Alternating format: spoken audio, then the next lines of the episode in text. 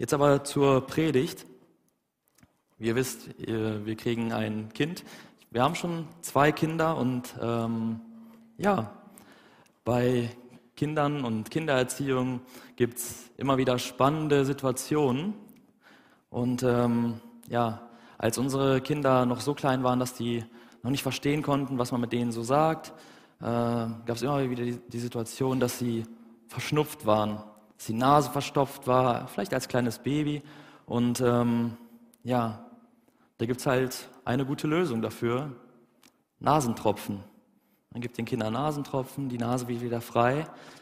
Das Problem ist nur, die Kinder mögen keine Nasentropfen. Gerade wenn die so auf dem Wickeltisch liegen, auf dem Rücken und dann kommt da dieses Ding in die Nase, fühlt sich ganz unangenehm an. Die Kinder wehren sich und schreien und ähm, ja, ist eigentlich eine super Sache für die Kinder selbst, aber sie wollen es nicht. Sie wollen diese super Sache nicht bekommen. Und ich als Papa habe mir so die Gedanken gemacht und dachte mir dann in diesen Momenten mal, es wäre doch super, wenn die einfach mal innehalten, kurz zuhören und äh, sich sagen lassen, das ist viel besser für dich, das ist eine viel bessere Sache.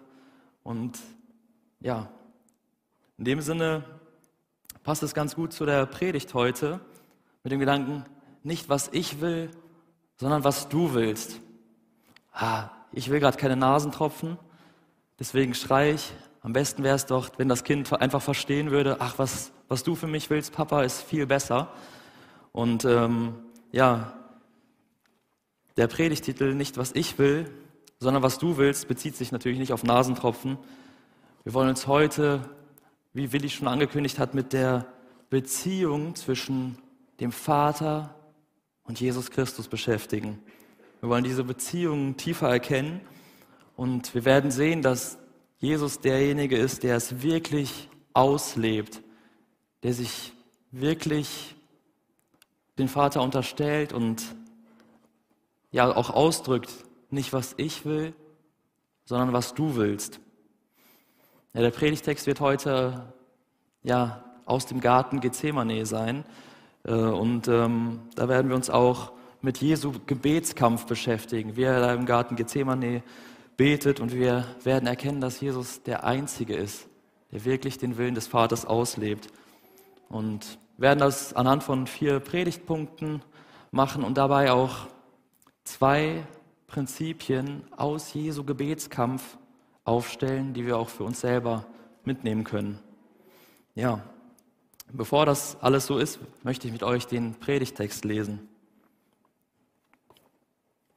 Er kommt aus Markus 14, die Verse 32 bis 42. Jesus und seine Jünger kamen an eine Stelle am Ölberg, die Gethsemane heißt. Dort sagte er zu ihnen, Setzt euch hierher und wartet, bis ich gebetet habe. Petrus, Jakobus und Johannes jedoch nahm er mit. Von Angst und Grauen gepackt, sagte er zu ihnen, meine Seele ist zu Tode betrübt, bleibt hier und wacht. Er selbst ging noch ein paar Schritte weiter, warf sich zu Boden und bat Gott, die Leidensstunde, wenn es möglich wäre, an ihm vorübergehen zu lassen. Aber Vater, sagte er, alles ist dir möglich. Lass diesen bitteren Kelch an mir vorübergehen. Aber nicht wie ich will, sondern wie du willst. Als er zu den Jüngern zurückkam, schliefen sie. Da sagte er zu Petrus, Simon, du schläfst? Konntest du nicht einmal eine einzige Stunde wach bleiben? Wacht und betet, damit ihr nicht in Versuchung geratet. Der Geist ist willig, aber die menschliche Natur ist schwach. Jesus ging wieder weg und betete noch einmal dasselbe. Als er zurückkam, waren sie wieder eingeschlafen. Sie konnten die Augen vor Müdigkeit nicht offen halten und wussten nicht, was sie ihm nicht antworten sollten. Als er das dritte Mal zurückkam, sagte er, wollt ihr noch länger schlafen und euch ausruhen? Es ist soweit. Die Stunde ist gekommen. Jetzt wird der Menschensohn in die Hände der Sünder gegeben. Steht auf und lasst uns gehen. Der, der mich verrät, ist da. Lasst uns zum Gebet neigen. Ja, Herr, wir haben hier dein Wort vor uns und danken dir dafür, dass du dich uns zeigst, dass du dich offenbarst, dass wir dadurch erkennen können, wer du bist. Ich möchte dich bitten, dass du ja meinen Mund heute gebrauchst, um zu uns allen zu sprechen. Bitte öffne unsere Herzen, dass wir verstehen können, was du uns sagen möchtest, dass wir ja, uns dem unterordnen und dass wir dich viel besser kennenlernen, dass du unser Leben veränderst, Herr. Amen.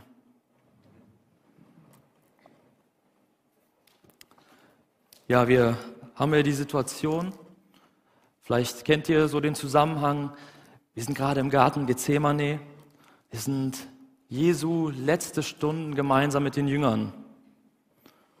Wir wissen, dass, dass er vorher mit ihnen einfach im Raum war, und ihnen die Füße gewaschen hatte. Er hat mit ihnen das Abendmahl gefeiert und hatte aber auch angekündigt, dass jetzt der Leidensweg für ihn bevorsteht, dass er sterben wird, dass er in die Hände der Sünder gegeben wird. Und jetzt ist der allerletzte Moment gekommen, wo er noch mit den Jüngern ist. Und in dieser schweren Stunde geht Jesus beten. Und das, was Jesus betet, ist nicht, was ich will, sondern was du willst. Deswegen heißt der erste Punkt der Predigt heute, Jesus will, obwohl er nicht will. Wir sehen hier nicht, wie ich will, sondern wie du willst, betet er. Ja, Jesus ist hier in Gemeinschaft mit seinem Vater und er hat nicht seinen eigenen Willen im Blick, er hat den Willen des Vaters im Blick. Und wir kennen diesen Gedanken schon aus dem Vater unser. Jesus hatte ja das Vaterunser gelehrt, als die Jünger gefragt haben, Herr, wie sollen wir beten? Lehre uns beten. Da hat Jesus gelehrt, unter anderem, dein Wille geschehe. Dein Wille geschehe. Und was das praktisch heißt, dein Wille geschehe, sehen wir hier in diesem Text, sehen wir hier in dieser Situation, wo Jesus betet, obwohl er eigentlich nicht leiden will, betet er, dein Wille geschehe. Nicht was ich will, sondern was du willst. Auch dann, wenn es viel kostet, wenn es Leid mit sich bringt, Angst mit sich bringt. Und sagt, lass diesen bitteren Kelch an mir vorübergehen. Eigentlich will ich nicht, eigentlich möchte ich das nicht. Und wir sehen an diesem Text, ja, Jesus ist vollkommen Mensch. Er, er fühlt wie du und ich. Er sagt, er, ist, er hat Angst, er ist zu Tode betrübt. Seine Seele ist zu Tode betrübt. Jesus drückt sein Gefühl aus. Eigentlich, eigentlich bin ich mit Gottes Wille gar nicht auf einer Linie. Eigentlich ist Gottes Wille gar nicht das, was ich möchte. Der Text macht uns auch deutlich, es gibt Unterschiede zwischen unserem Willen als Menschen und Gottes Willen. Gottes Wille ist nicht unser Wille. Aber wir sehen, dass Jesus eine sehr hohe Leidensbereitschaft hatte sich Gottes Willen unterzuordnen. Dann wird umso deutlicher, Jesus war nicht nur Mensch. Jesus war nicht nur einfach Mensch, der gesagt hat, ich möchte das eigentlich nicht. Ich, ich fühle diese Angst, diesen Schmerz, dieses Leid auf mich zukommen. Ich möchte das eigentlich. Jesus war auch ganz Gott. Er war in Perfektion Gott, weil sein ganzes Leben in einer Linie mit Gottes Willen war. Nicht nur in diesem Moment, schon vorher. Jesus betet hier und das ist uns als Vorbild gegeben. Er sagt, aber Vater, aber Vater, alles ist dir möglich. Nimm diesen Kelch von mir, aber letztendlich soll dein Wille geschehen. Ja, Jesu Gebet zeigt uns, beten heißt einerseits Gott kann alles, alles ist dir möglich. Aber andererseits, dass letztendlich sein Wille geschehen soll. Wir lernen für unser Gebet, beten heißt, da wo wir Gott vertrauen, da wo wir wirklich uns dessen bewusst werden, ja Vater, du kannst alles, ich vertraue dir. Aber andererseits auch die Unterordnung stattfindet, dass wir sagen, Herr, egal wie es ausgeht, ich ordne mich dir unter. Deswegen ist das erste Prinzip, was wir aus Jesu Gebetskampf lernen, beten bedeutet, eins zu werden mit dem Willen des Vaters.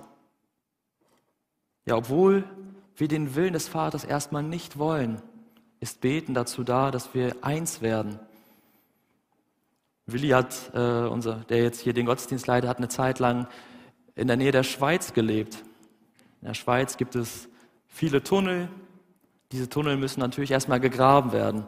Und bei so großen Tunneln, wie das in der Schweiz oft der Fall ist, die wirklich lang sind, wird dann oft von zwei Seiten angefangen zu graben, zu bohren. Ja, was ist wichtig, wenn man von zwei Seiten bohrt? Man muss sich am Ende auch treffen. Wenn der eine Tunnel in die Richtung zeigt, der andere in die Richtung, ist es am Ende kein Tunnel, sondern zwei Löcher im Berg. Und dieser, dieser Vergleich, dass sich Gottes Wille mit unserem Willen trifft, das findet im Gebet statt. Wie ein Tunnel, der von zwei Seiten gegraben wird. Ihr Kinder, wenn ihr jetzt diesen Sommer vielleicht eine Sandburg gebaut habt, habt ihr das vielleicht noch viel klarer vor Augen. Wenn ihr mit einem Freund zu zweit eine Sandburg gebaut habt, das Coolste war es immer noch am Ende, unten drunter zu buddeln und auch da einen Tunnel zu haben. Wenn man das zu zweit gemacht hat, hat man da irgendwie gegraben, so lange, bis man vom anderen die Hand gespürt hat und gesagt, ah, da ist der, da ist der Tunnel jetzt verbunden. Jetzt haben wir einen großen Tunnel zu zweit gegraben. Und so ist Beten, auch das Losbuddeln, so lange, bis wir Gottes Hand finden, bis wir auch sagen können, aber, was im Hebräischen heißt, Papa, Papa, da bist du ja. So willst du mich also haben, dass wir im Gebet lernen, eins zu werden mit dem Willen des Vaters. Das heißt, wenn wir jetzt über das Gebet nachdenken, anhand dessen, wie Jesus hier seinen Gebetskampf führt, dann bewirkt Gebet nicht nur, dass es etwas verändert, sondern auch das Gebet uns verändert. Indem, dass wir warten lernen, ausharren lernen, umdenken lernen. Und wir werden eingeladen, unser Gebet, unsere Gebete zu prüfen. Was ist die Hauptsache in unseren Gebeten? Wir wissen, nur was dem Willen des Vaters entspricht, wird erhört werden. Gott hat bei seinem eigenen Sohn keine Ausnahme gemacht. Er wird es auch bei uns nicht tun. Aber ja, an Jesus können wir sehen, er hat den Willen des Vaters perfekt ausgelebt. Er hat, er war eins mit ihm und im Gebet können wir lernen, eins mit dem Willen des Vaters zu werden. Das Gebet verändert uns.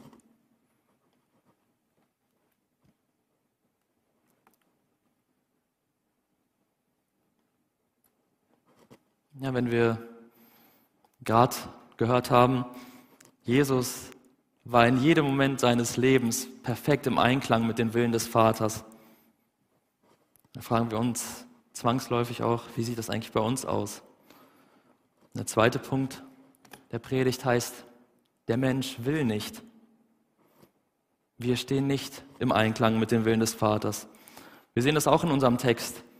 Jesus hat gebeten, seine Jünger, komm, betet mit. Betet mit mir.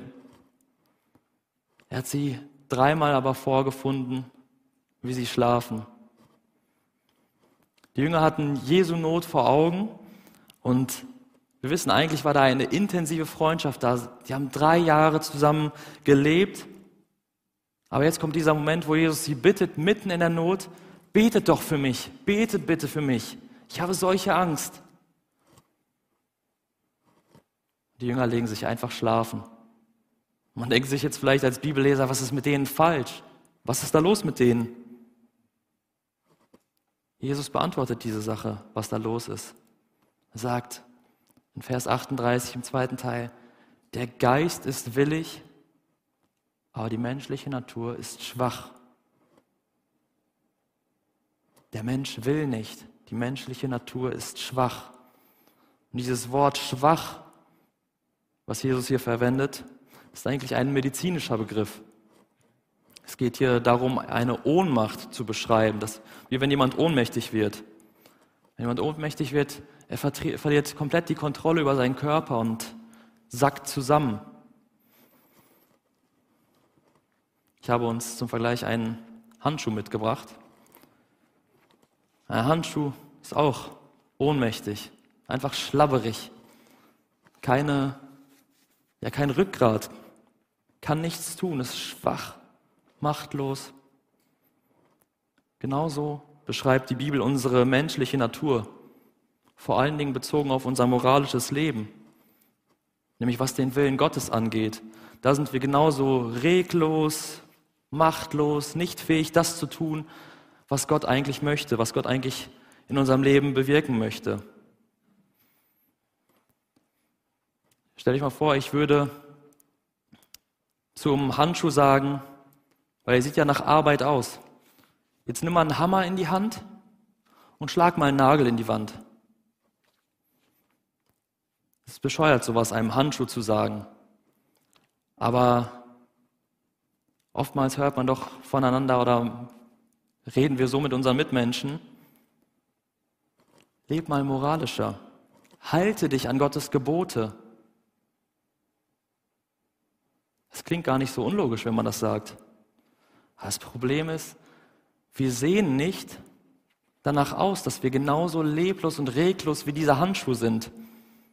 Unser Problem ist, dass wir unfähig sind zu handeln. Wir sind unfähig, moralisch zu handeln. Jesus sagt, diese menschliche Natur ist schwach. Wenn wir unseren Bibeltext vor Augen haben, dann sind wir diese schlafenden Jünger. Wir sind diejenigen, die nicht handlungsfähig sind. Die Bibel beschreibt diesen Zustand auch an anderer Stelle. Und zwar beschreibt das Paulus im Römerbrief in Kapitel 7. So finde ich nun das Gesetz, so finde ich nun das Gesetz, mir, der ich das Gute tun will, hängt das Böse an. Denn ich habe Freude an Gottes Gesetz nach dem inwendigen Menschen. Ich sehe aber ein anderes Gesetz in meinen Gliedern, Glieder, Körper, in meinen Gliedern, das widerstreitet dem Gesetz in meinem Verstand und hält mich gefangen im Gesetz der Sünde, das in meinen Gliedern ist. Also der Text beschreibt hier das Leben als Christ. Wir als Gemeinde sind nicht ausgenommen. Es gibt zwei Gesetzmäßigkeiten, die im Kampf miteinander stehen in unserem Leben. Zum einen ist das das Gesetz Gottes, dass wir sein Willen tun wollen. Zum anderen ist es das Gesetz der Sünde, gegen ihn zu handeln. Und als Christ, wenn wir Gottes Nachfolger sind, dann haben wir Freude an seinem Gesetz, nämlich im Inneren, im inwendigen Menschen, wie das Gottes Wort hier sagt. Der innere Mensch möchte Gutes tun. Der Wille ist da, der innere Mensch möchte Gutes tun. Trotzdem in meinem Glieder, in meinen Körpern, in meinem Fleisch, so wie es die Bibel sagt, kämpft die Sünde.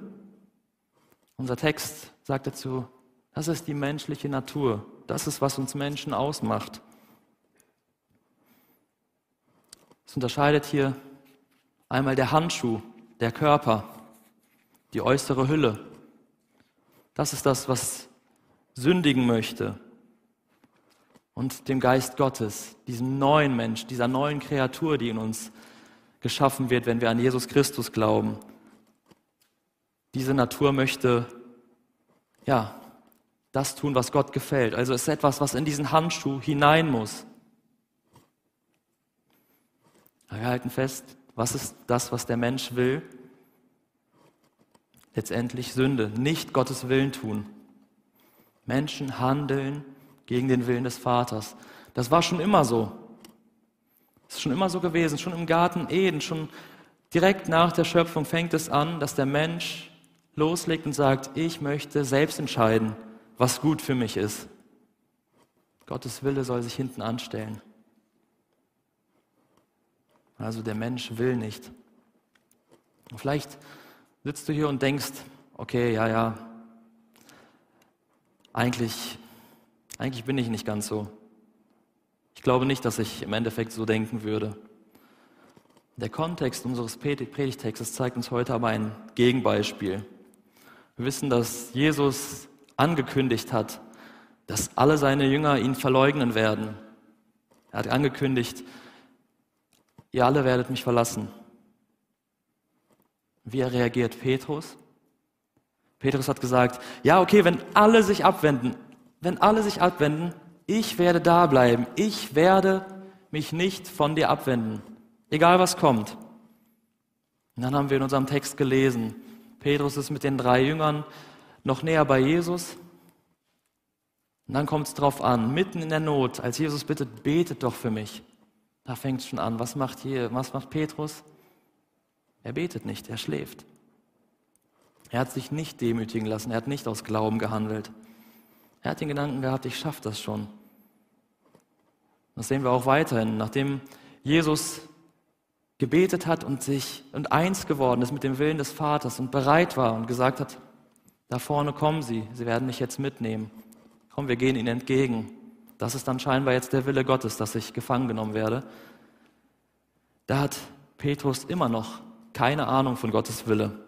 Er ist seinem eigenen Antrieb gefolgt. Als die Soldaten Jesus festnehmen, was macht Petrus? Er zückt sein Schwert und haut einem Soldaten das Ohr ab.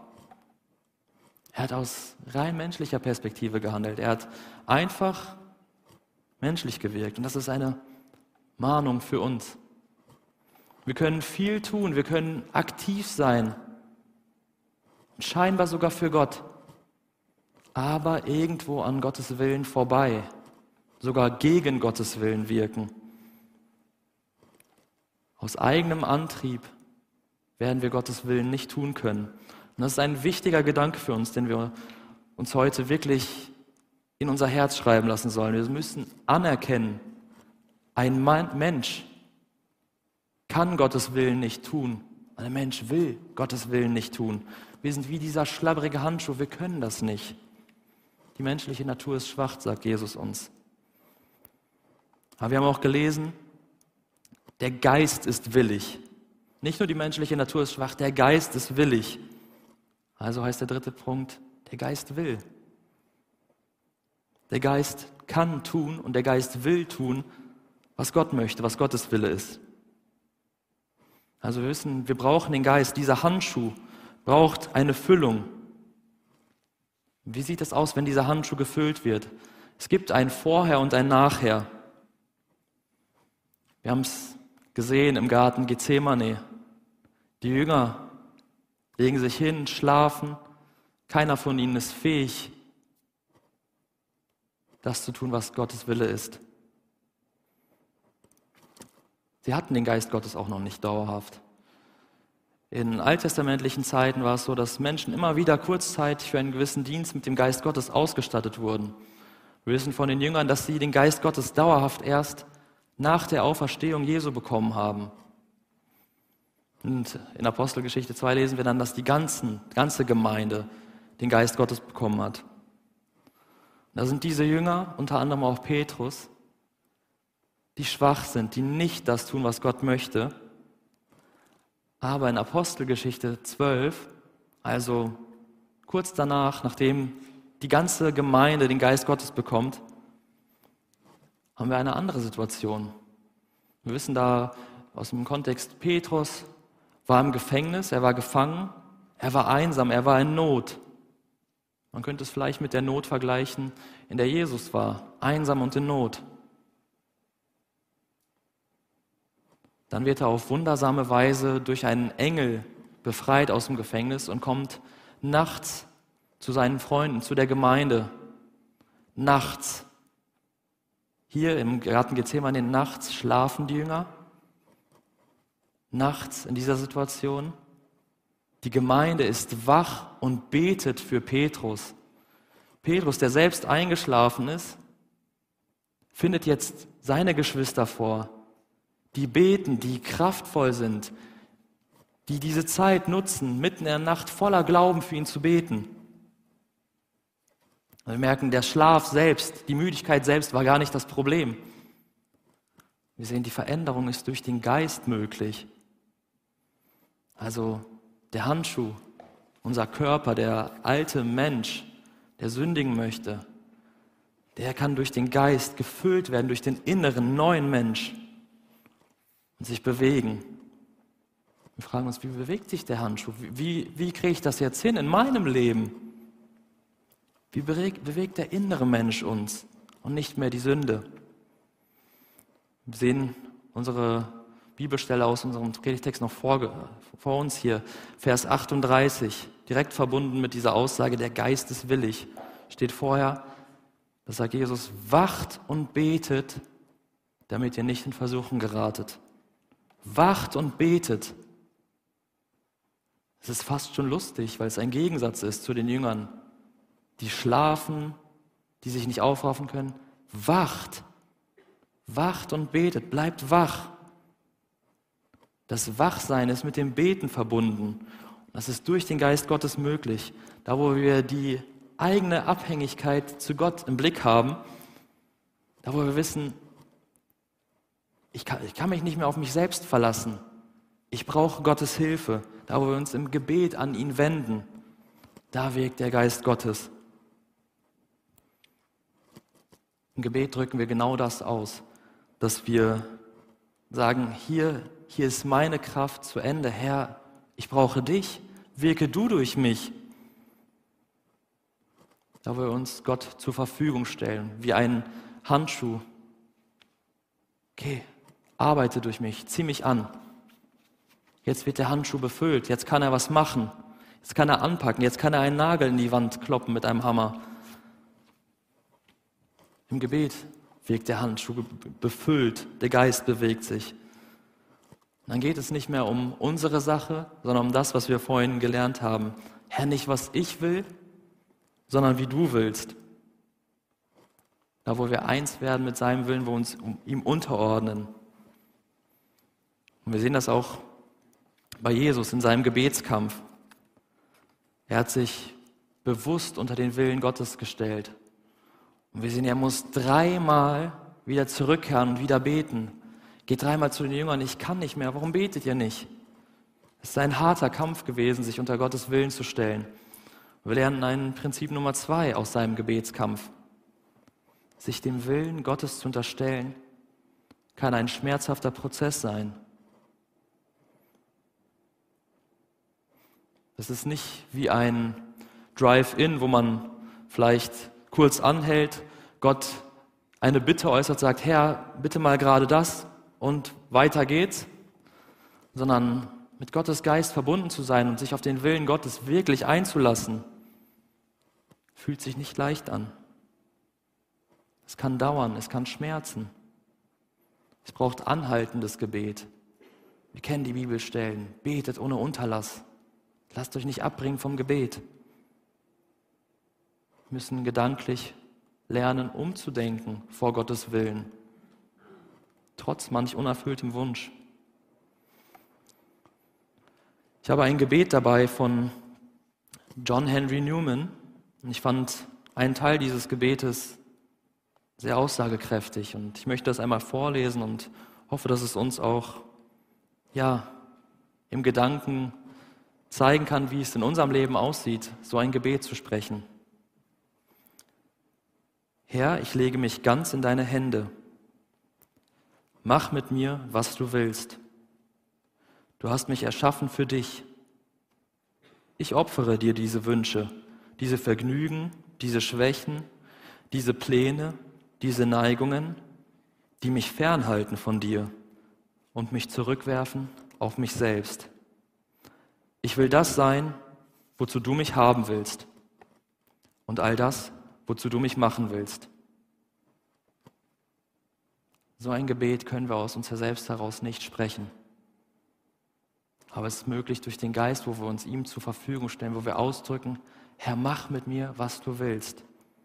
Ich möchte dich darin erkennen. Ich möchte dich, den Vater, sehen, wie Jesus das gebetet hat. Wir haben jetzt drei Punkte lang darüber gesprochen, was, dass Gott möchte, dass wir uns seinem Willen unterordnen. wir fragen uns, was ist Gottes Wille eigentlich? Was will Gott eigentlich für uns? In unserem Text haben wir es gelesen, lass diesen bitteren Kelch an mir vorübergehen. Aber nicht, was ich will, sondern was du willst. Das heißt, Gottes Wille hat irgendwie mit diesem bitteren Kelch zu tun. Was ist dieser bittere Kelch?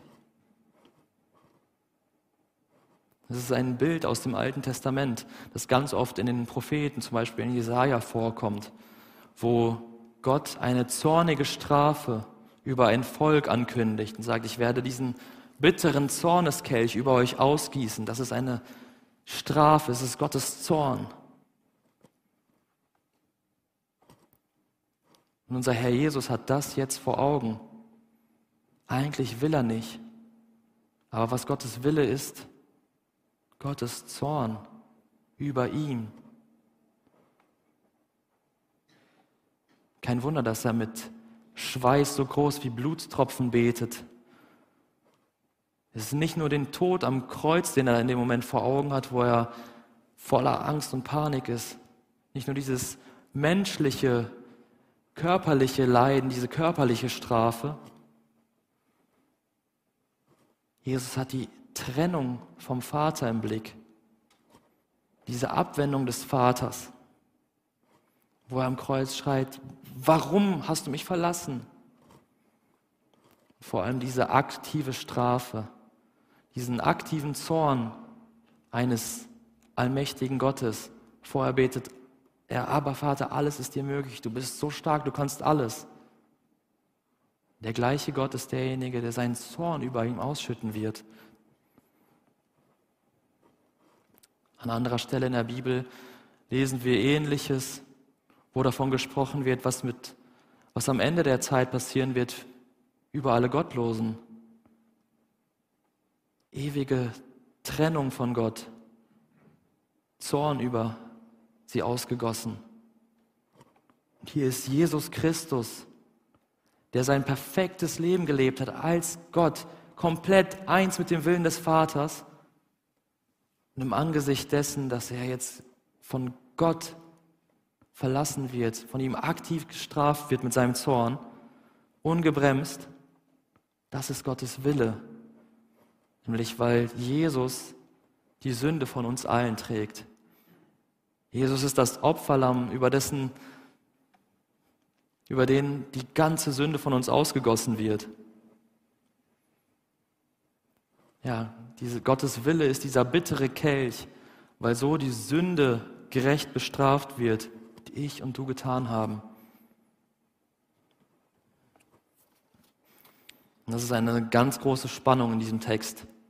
Wenn wir von diesem Kelch lesen und wissen, wenige Stunden vorher hat Jesus seinen Jüngern noch einen Kelch gereicht, der etwas ganz anderes bedeutet hat.